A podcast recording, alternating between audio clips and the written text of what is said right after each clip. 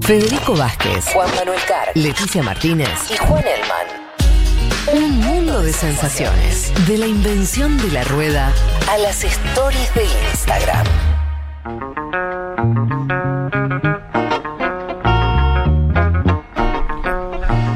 14 y 33 de la tarde ya. Acá empieza el horario en que a los integrantes de este programa nos empieza a picar el bagre. Hace ruido en la panza, sí. Yo ya coordiné el almuerzo.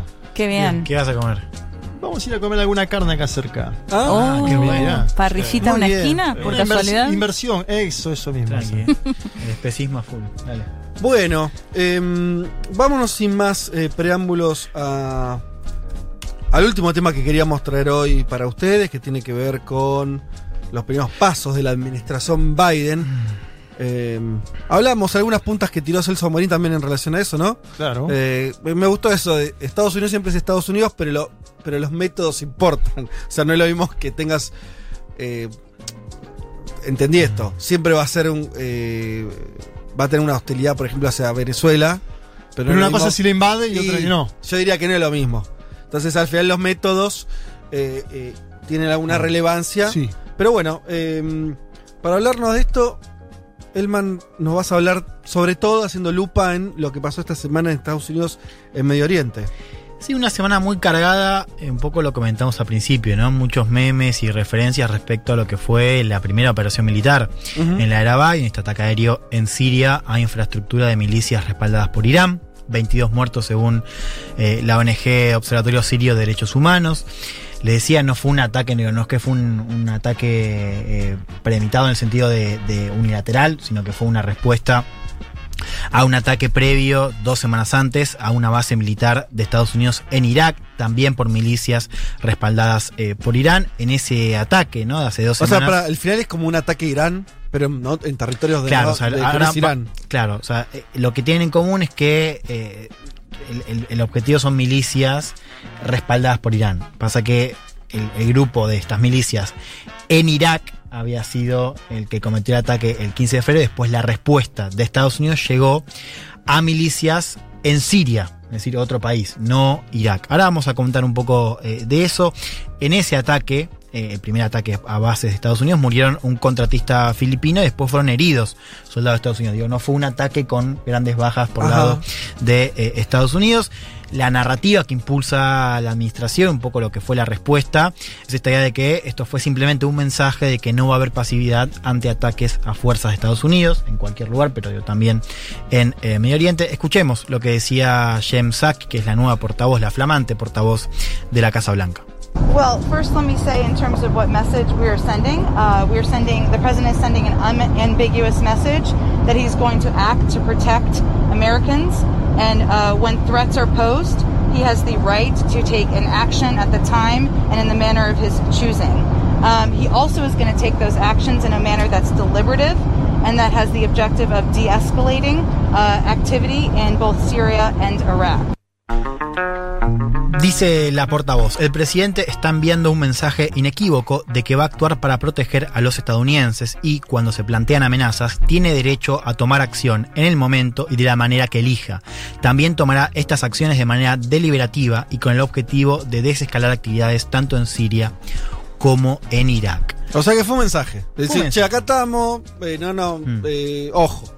De hecho, también es un mensaje, o, o- o en buena medida, hacia Irán, ¿no? que Sí. tiene otro tema para analizar, que es eh, estas negociaciones diplomáticas de las que ahora vamos eh, a hablar.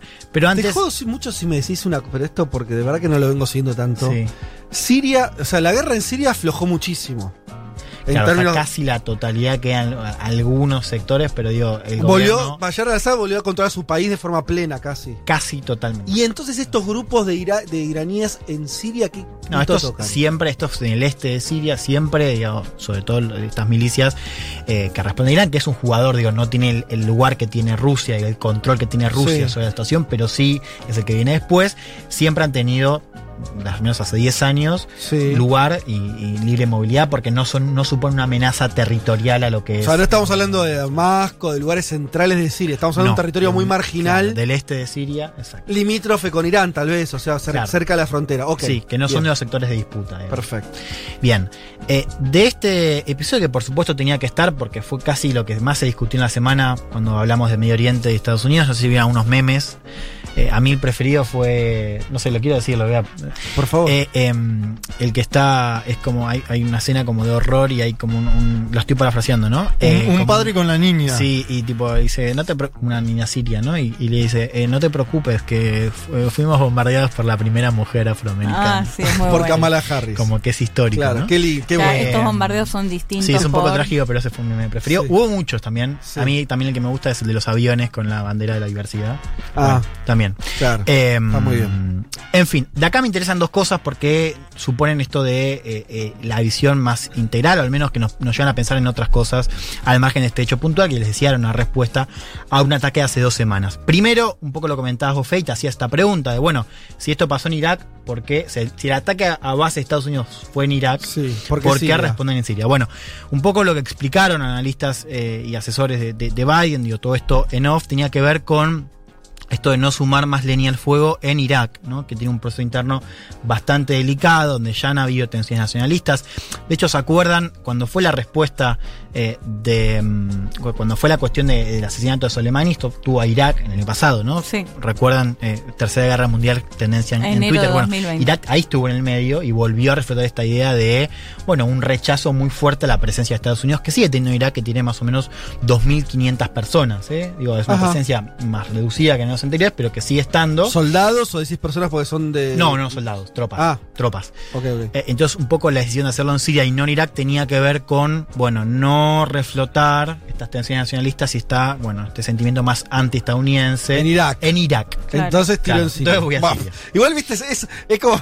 Yo entiendo que hay una lógica política ahí, pero es tremendo, ¿no? Es tremendo. tremendo, Uno es lo dice como si fuese Sí, natural. No es claro. natural, pero bueno, uno tiene que Siria es un país soberano. Eh, Ah, bueno, también. en fin. Eh, de hecho, esa fue la línea tanto de Siria como de Rusia, ¿no? Esta idea de Sí. no pueden solucionar sus problemas geopolíticos en Claro. un territorio externo, ¿no?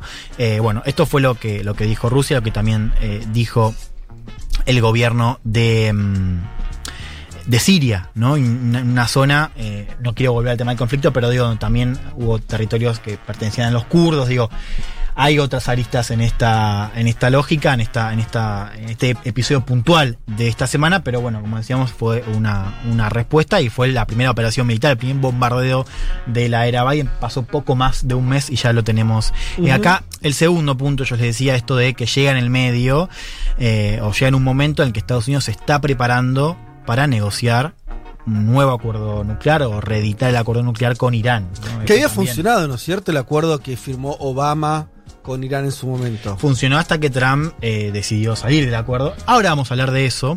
Eh, este es el tercer punto que, que tengo pensado para hoy, pero antes vamos a hablar de otro movimiento en la semana que sucedió apenas 24 horas después, un movimiento también muy importante por lo sintomático, que es que el viernes eh, la administración hizo público un informe de inteligencia sobre el asesinato a eh, Jamal Khashoggi, recuerdan el periodista del Washington Post, desmembrado literalmente en eh, un consulado saudita en Turquía. Eh, Perdón, ¿lo, lo habían. eh, voy a hacer todavía más macabro. ¿No, ¿Lo habían disuelto en ácido también? ah, ¿O ¿sabes es- qué? Esa No, entiendo ahí- que descuartizado con eh, una sierra. Sí. Que, que había sido Ah, y como lo que se sacaron había en bolsas, en, los así, micrófonos, ok. sí. Sí, No, también para tremendo. acompañar Puede ser igual disuelto también, porque no sé si encontraron el cuerpo al final. No lo encontraron. ¿no? No, no, no, no. Bueno, recuerden ese caso. Sí, que además el, el tema es que habían viajado, creo que se había confirmado que habían viajado como asesores muy cercanos al príncipe saudí. Sí, en habían viajado unos días Claro. antes a esa embajada, ¿no?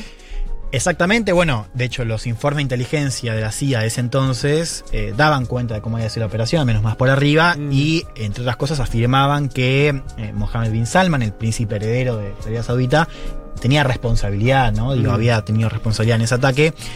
Eh, ese informe no se hizo público, no es que Estados Unidos lo presentó, de hecho Trump se decía, incluso Trump en un libro de 2019, en una entrevista con, con- con el periodista Bob Woodward, decía que le había salvado el culo a Mohammed bin Salman. Así decía. Ah, Literalmente. como Literal. reconociendo que, que era el claro. culpable, era el responsable. sí. ¿Qué hizo ahora esta semana Estados Unidos? Bueno, el viernes presentó ese, ese informe de, de inteligencia donde le atribuye responsabilidad a Mohammed bin Salman. Sí. Dice que es eh, altamente improbable que un acto así no haya sido autorizado por él. No hay información nueva, no, no es que aporta nuevas cosas, pero es casi una, una señal, ¿no? De hacer público este informe, presentarlo, digamos, de una manera de, de alto nivel, presentado por el secretario de Estado y en las, las primeras semanas, ¿no? De la administración. Eso es para mojar la oreja a Trump un poco también. No, bueno, uno puede plantear esa, esa ruptura. Yo creo que más que nada tiene que ver con una señal eh, de lo que va a ser la relación con Arabia Saudita.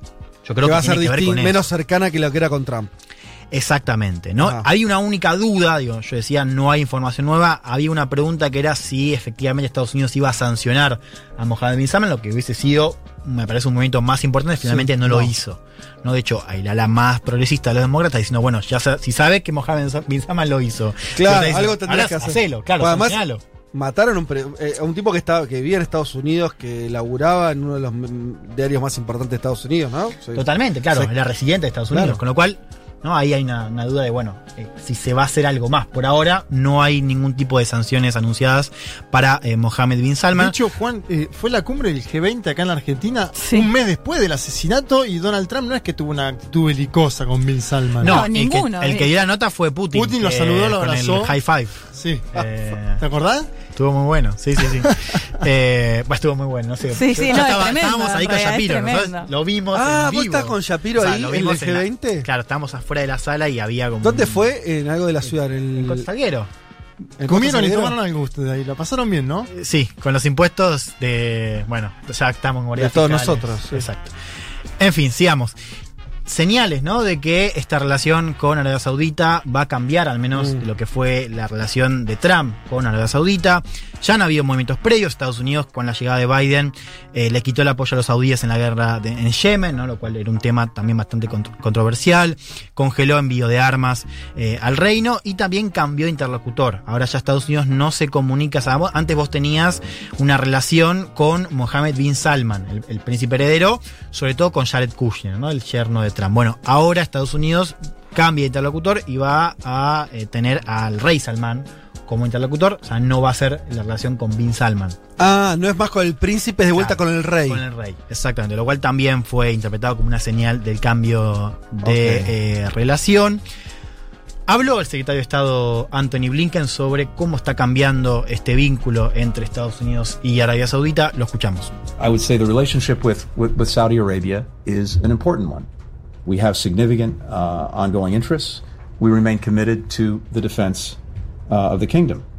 Uh, but we also want to make sure, and this is what the president has said from the outset, that the relationship better reflects our interests and our values. And uh, so, what we've done by the actions that we've taken uh, is really not to rupture the relationship, but to recalibrate it. La relación con Arabia Saudita es un importante, tenemos un interés significativo y seguimos comprometidos a la defensa del reino. Pero también queremos estar seguros, y esto es lo que el presidente ha dicho desde el comienzo, de que la relación refleje mejor nuestros intereses y valores. Así que lo que hicimos a través de las acciones que tomamos es no romper la relación, pero sí recalibrarla. ¿eh? Muy Re- cuidadoso igual, a diferencia de lo que dicen, no sé, Venezuela. totalmente. ¿No? Que es eh, reconocer otro gobierno, dictadura. Eh, ¿Cómo están los derechos humanos, Leti, en Arabia Saudita? No están muy bien. No, por eso. De hecho, hace poco liberaron a una activista Mm. feminista que fue condenada a mil años de. mil años, mil días de Ah. cárcel. De hecho, sigue, o sea, está en su casa, pero sigue con prisión, no puede salir de Arabia Saudita eh, por querer manejar cuando todavía las mujeres no podían manejar en Sí, no, Arabia ese Saudita. nivel estamos hablando. Claro. Claro, Sí, recién sí. hace poquito con este príncipe que llegó con esa idea de modernizar un poco el reino de Arabia Saudita, pero bueno. No digo, qué Ah. Cuidadoso, porque lo, lo ves al tipo diciendo, bueno, recalibrar, ¿viste? Bueno, evidentemente Bueno, hay, negocios gruesos ahí. Exacto, hay negocios, ¿no? Sobre todo de venta de armas, pero sobre todo Arabia Saudita es un aliado en términos eh, regionales y de seguridad, un aliado importante Clave. para Estados Unidos. De hecho, si uno mira, y ya voy a pasar a otro eje, pero esa cercanía que tuvo Trump eh, en- en- durante su gobierno con Arabia Saudita también tenía que ver con su estrategia Medio Oriente, ¿no? Que esta idea de la coalición anti-Irán.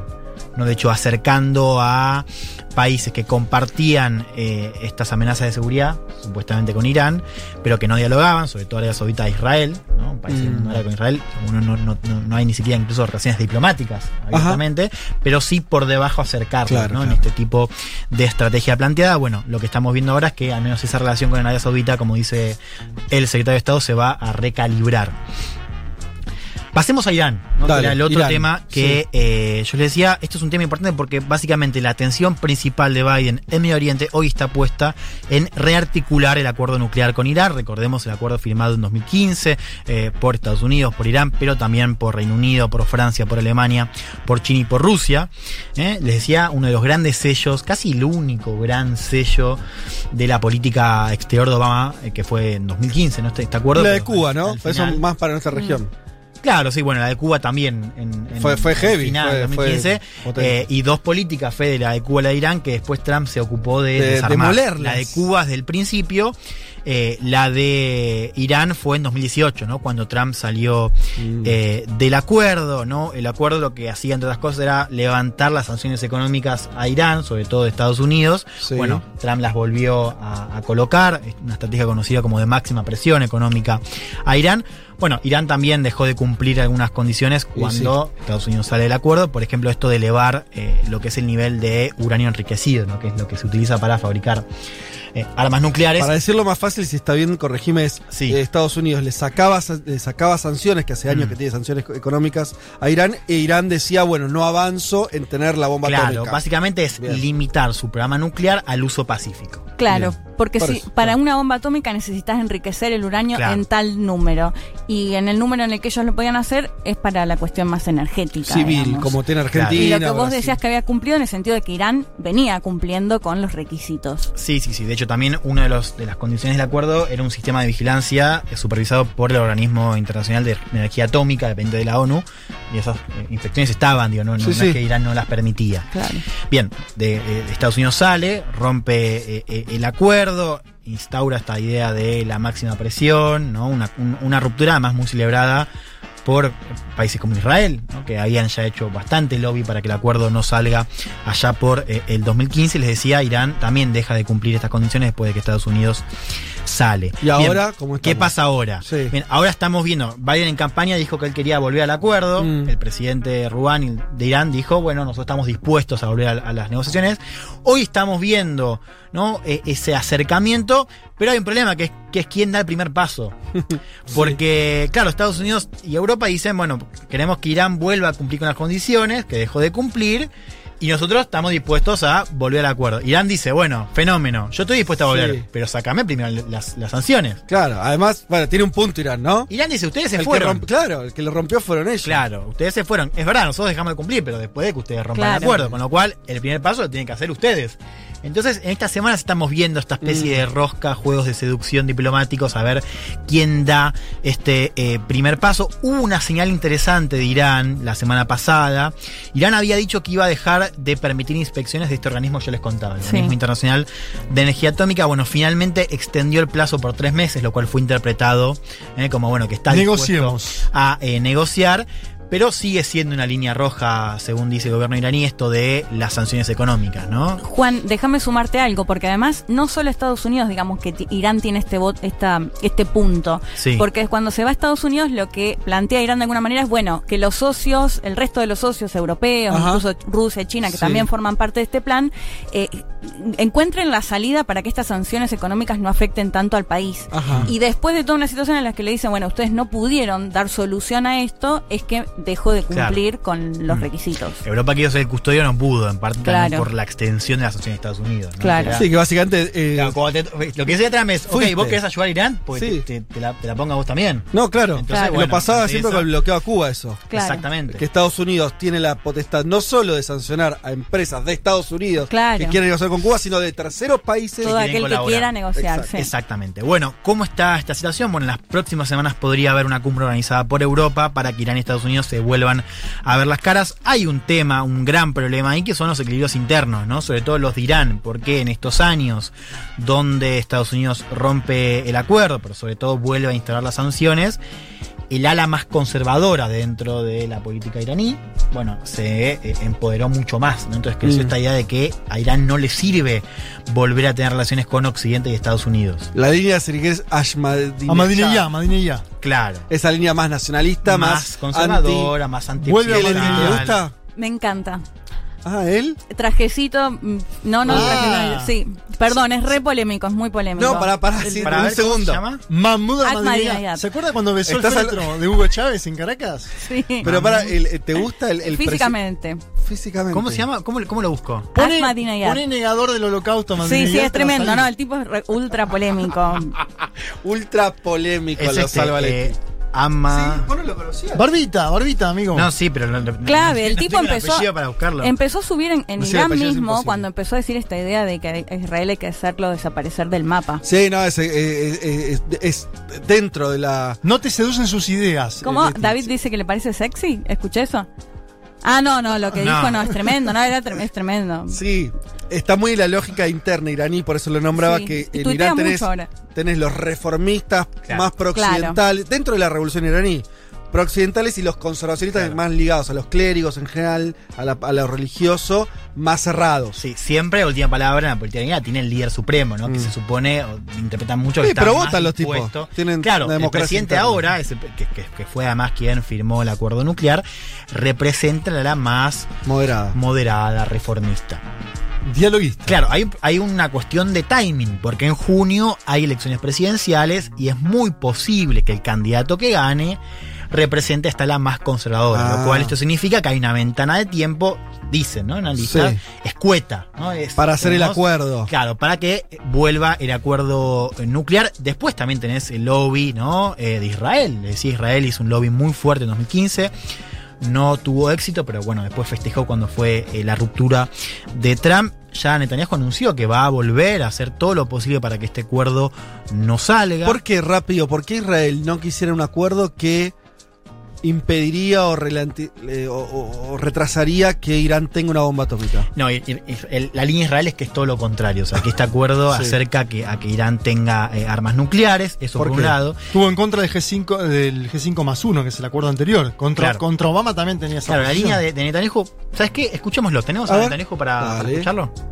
We must always remember, I'll say it one more time, the greatest danger facing our world is the marriage of militant Islam with nuclear weapons. To defeat ISIS and let Iran get nuclear weapons would be to win the battle but lose the war. We can't let that happen. Bueno, este es Netanyahu hablando en 2015, invitado por el Congreso de Estados Unidos, hablando justamente de 2015, recuerdan, ya ISIS era casi tendencia en, ese, contexto geopolítico. Dice eh, Bibi, siempre debemos recordar, y lo voy a decir una vez más, el mayor peligro que enfrenta nuestro mundo es el casamiento entre el Islam militante y las armas nucleares. Derrotar a ISIS y dejar que Irán tenga armas nucleares sería ganar la batalla, pero perder la guerra. No podemos dejar que eso ocurra insisto, la línea era de que esto se estaba como eh, avalando que Irán eh, eh, tenga, como que no era lo suficientemente duro. o sea, Mientras Obama negociaba, porque en ese momento Claro. todavía no estaba firmado. Tremendo es el y la línea era no se puede negociar con Irán, Claro, no es ni siquiera. exacto. Porque después hay otra línea que fue una línea que siguieron los republicanos, que es que el acuerdo era débil porque no incluía dos cosas. Una tiene que ver con la extensión regional de Irán, así que el acuerdo no gobernaba, no gestionaba lo que son el apoyo de, de Irán a milicias como las que comentamos al principio de la columna, milicias que operan en Siria, en Líbano, etc. El otro punto tenía que ver con que el, el acuerdo podría incluir, dicen algunos, de hecho Estados Unidos lo sigue diciendo ahora, podría incluir lo que es el desarrollo de programas eh, de misiles, no únicamente la cuestión nuclear, sino también los misiles de Irán. Bueno, esa era una línea también de oposición. La de, la de Israel era mucho más intransigente, no se puede negociar con Irán. Claro, igualmente en contra. A ver, eh, lo que yo entiendo de lo que dice Netanyahu es que la debilidad de su argumento es que él está diciendo que ISIS es lo mismo que Irán. Y desde acá, desde acá, yo le digo, básicamente lo contrario. Justamente, vos en Irán tenés un Estado al cual le podés negociar, poner restricciones, nada que ver. O sea, ese, ese, ese- es vincular a, a ISIS con un Estado, sea el que sea, es justamente, nada, es una, una- una maniobra propagandística, pero en realidad eh, si algo te sirve, este, el problema con ISIS es que no tenías con qué negociar. Claro. O sea, justamente. El, Sí, totalmente, no tiene nada que ver. entonces, digo, claro, sí. digo, el, el problema es que eh, evidentemente lo que él no quiere como eh, líder israelí es que haya otros estados poderosos en la región. Entendible Es que Irán no, geopolíticamente. eh, no, claro. no quiere que, que- que otro, eh, otra, sí, otro enemigo, para decirlo de algún modo, tenga en la región armas nucleares, ¿no? Y eso es una línea o, política o de poderío económico, te diría. Hace tiempo, ¿no? También. Pero el acuerdo iría en contra de que tenga armas nucleares, no a favor. Pues, claro, o sea, es lo que- Me parece que lo que no quiere es que tenga condiciones económicas para nada. O sea, Claro. Exacto, no, no, no, es- no se más- puede negociar con Claro, Irán. exacto, Esa es- exacto. esa es la línea. Bien, esto yo le decía del acuerdo y estas eh, restricciones en el sentido de, o, o críticas de que no incluye la cuestión de misiles y la cuestión del desarrollo regional de Irán, eh, es un punto también interesante para seguir, en- para, para seguir de cerca. Porque les decía, en Europa y Estados Unidos están diciendo, bueno, ya si vuelven las negociaciones, bien podríamos incluir estos temas. Irán ya dijo que no está dispuesto a negociar ninguna otra cosa que no sea la del acuerdo 2015. ¿Qué quiero decir con esto? Que si Estados Unidos se pone un poco jede para decir, bueno, incluyamos otras cosas, Sí, Irán se va de la mesa. claro. O sea, Y le va a decir, aparte, vos eras el vicepresidente, Claro. papá. Claro. o sea, entonces hay un escollo, A Biden, claro. digo, bastante, eh, eh, sí, significativo. Digo, quiero decir, este acuerdo podría suceder, pero tranquilamente podría no suceder. Yo Mm. le decía, factores internos de Irán, lobby de Israel, esto de ampliar el acuerdo y que Irán no se quiera sentar. Bueno, hay poco tiempo también respecto a las elecciones en eh, junio. Y es importante para seguir este, este acuerdo o no, digo, lo que salga de esta negociación, porque esto es un test también para la narrativa de Biden. Lo escuchábamos con Juan en su columna, este audio de Biden diciendo Estados Unidos está de vuelta. Bueno, hay una narrativa de Biden sobre el mundo y el eh, multilateralismo que de alguna manera se pone a prueba. ¿No? en estas negociaciones, porque esto, esto- este acuerdo justamente es una gran, un gran ejemplo de la fuerza del multilateralismo, ¿no? Esta idea de. O sea, casi te diría, Estados para mí es una excepción. Claro. De hecho, fue una gran excepción, porque fue, es verdad que fue algo multilateral en un Claro. mundo que ya no se maneja así. Exactamente, ¿no? Con Europa, con Sí. China, con Rusia. Bueno, por eso Con este Rusia. acuerdo también es un test para esa narrativa eh, de Biden. Vamos a ver qué pasa o no. Te digo un último tema para Sí. seguir muy de cerquita, que es Afganistán. Vos sabés, el primero de mayo hay un deadline, vence el deadline que había fijado Trump para retirar todas las tropas de Estados Unidos en Afganistán. Y terminar la guerra más larga de Estados Unidos. Sería efectivamente ponerle fin a la presencia de Estados Unidos en Afganistán después de 20 años. ¿No? 1 de mayo, faltan Claro, pocas 2000 semanas. años, dos- 2001, 2000 años. Bueno, 2001. otro gran ¿Y tema para ver? ¿qué va a hacer ¿Las eh, eh, Biden, no? Porque... eh, Aposta, hay esto tiempo, fue- ¿Deja las tropas? ¿sí o no? ¿Sí o no? ¿Deja las tropas Tu, pronóstico, son las 3 Pará, de la tarde. hay tres opciones. Una Oh. es honra el plazo y se va. Sí. La otra es rompe el acuerdo y vuelve a mediar dentro de Afganistán para ver si hay acuerdo entre talibanes y gobierno afgano, que no hubo progreso ahí. Sí. Y la 3 intenta patear el, el deadline. Yo me, me, La tres. me atrevo más a. Me atrevo. Yo voy más por la 3, pero ciertamente va a ser un, un tema para seguir porque justamente pone a prueba también qué va a hacer Biden en, Pero en la Biden, o sea, eh, era Trump el que se quería ir rápido. Trump se quería no ir. Biden, no, no los demócratas Bueno, necesariamente. Los demócratas, bueno, no- con, con Obama, Obama volvió Por de eso. manera. Bien, yo, y esto es mi conclusión de esta columna, lo que estamos viendo, sobre todo eh, con la cuestión de Irán, pero también con el vínculo eh, con eh, Arabia Saudita, con Israel, que fue un vínculo que también se está un poco distendiendo en esta administración, ciertamente, es una idea que se comenta bastante, que es que Medio Oriente no es una prioridad. Con lo cual, yo me inclino a pensar que, por ejemplo, en estas cuestiones como Afganistán, Biden, si bien va a intentar dejar un poco la cancha más ordenada, vamos a ver qué significa eso, porque siempre Sí. muy bien nos salió, pero me parece que hay una continuidad en esta idea de retirarse de Medio Oriente. Yo ahí sí veo una Ajá. continuidad también con otros métodos y con otros discursos, Sí. ¿no? Y con otros objetivos. Bueno, pero ves continuidades, ves continuidades en, en la relación con- tensa con China de confrontación y ves una continuidad Claro. en un retiro, veremos cómo de Medio Oriente. Y es una visión que tiene dos partes, ¿no? Porque es retirarse de, Estados, de, de Medio Oriente en términos de energía, de hombres, de plata, de atención, para redirigir esos esfuerzos a A otras. lado. Hacia China. Pacífico, claro. Bien. Hacia Pacífico, que es el área donde China está mostrando su brazo eh, militar. Hay una idea, ¿no? De, de que, de que Medio Oriente es medio una trampa. Una vez te metes no puedes salir. De acá hay que salir, el man. De Hay esta que salir columna. de acá, papá. Lo único que digo, y con esto cierro, Sí. vamos a ver si puede lograr esa, esa promesa, ¿no? De que Medio Oriente no sea una prioridad y de salir de Medio Oriente, o si Estados Unidos va a prometer una vez más algo que después no puede cumplir.